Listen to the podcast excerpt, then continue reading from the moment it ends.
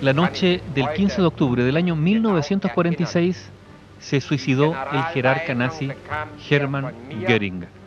Se mató con una cápsula de cianuro poco antes de ser ejecutado por ahorcamiento, de acuerdo a la sentencia que había dictado el Tribunal Militar Internacional.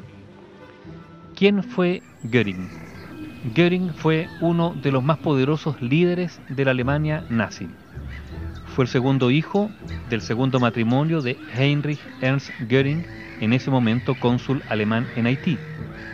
Hermann creció en un pequeño castillo de Weldenstein y estudió en la escuela de cadetes de Karlsruhe y en la de oficiales de Lichterfeld.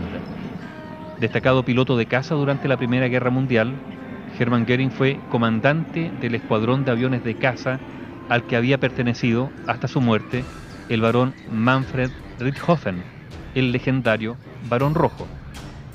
Después de la capitulación alemana de la Primera Guerra Mundial, Hermann Göring abandonó el país y se hizo piloto comercial en Dinamarca y Suecia, y allí conoció a Karin von Rosen, con la que se casó en 1922. Unos meses antes, Göring había oído en la Plaza del Rey, de la ciudad bávara, el discurso de un gesticulante político que le entusiasmó. Al día siguiente, fue a escucharlo de nuevo a su habitual tertulia del café Neumann y se inscribió en el partido que estaba formando ese sujeto, que era ni más ni menos que Adolf Hitler. En el año 1923 intervino en el intento de golpe de Estado de la cervecería de Múnich, con el que Hitler intentó acceder al poder de forma súbita. Ahí, Göring resultó herido a bala en la pelvis y tuvo que escapar junto a su esposa luego que se ordenara su arresto. Por cuatro años recorrió varios países, entre ellos Italia y Suecia, donde su creciente adicción a la morfina, usada inicialmente para calmar los dolores del balazo recibido, forzó su internación en el hospital mental de Langerborough. Fue la primera de las numerosas curas de intoxicación a las que debió someterse a lo largo de su vida. En 1927 regresó Göring a Alemania y al año siguiente fue elegido diputado del Reichstag, o sea, del Parlamento alemán, del que se convirtió en presidente al conseguir el partido nazi 230 escaños en las elecciones del año 1932. Al año siguiente se le designó ministro de las Fuerzas Aéreas del Reich. También fue ministro presidente de Prusia, cargo que usó para acabar con cualquier oposición a Hitler dentro de aquel estado a través de la Gestapo y los campos de concentración. Durante un año desempeñó el cargo de ministro del Interior y jefe de todas las fuerzas de seguridad alemanas.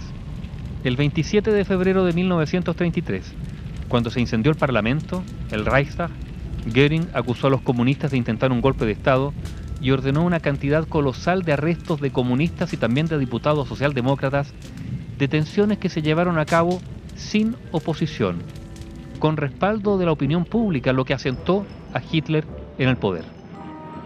En 1935, Hermann Göring fue comandante en jefe de la Luftwaffe, las fuerzas aéreas alemanas. Con el estallido de la Segunda Guerra Mundial, planeó gran parte de las estrategias seguidas por el Reich, como la coordinación entre las fuerzas de tierra y de aire alemanas, cuyos resultados fueron la rápida conquista de Polonia, Noruega, Dinamarca, Países Bajos, Bélgica y Francia entre 1939 y 1940.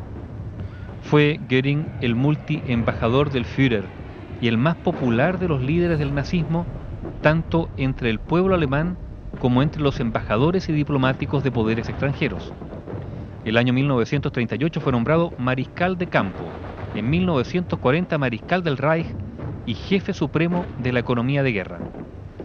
Era Hermann Göring un hombre de gran influencia en el Tercer Reich y por muchos considerado el sucesor natural de Hitler en la dirección de ese régimen, pero tras los fracasos de la Fuerza Aérea Alemana en la guerra, fue perdiendo su poder. Fue detenido por el ejército estadounidense en mayo de 1945 y juzgado por el Tribunal Internacional de Nuremberg, en el que él mismo se defendió, negando su culpabilidad ante las acusaciones. Finalmente lo condenaron a muerte por ahorcamiento.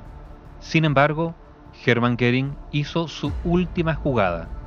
prefirió envenenarse con cianuro la misma noche en que iba a ser ejecutado ese 15 de octubre de 1946.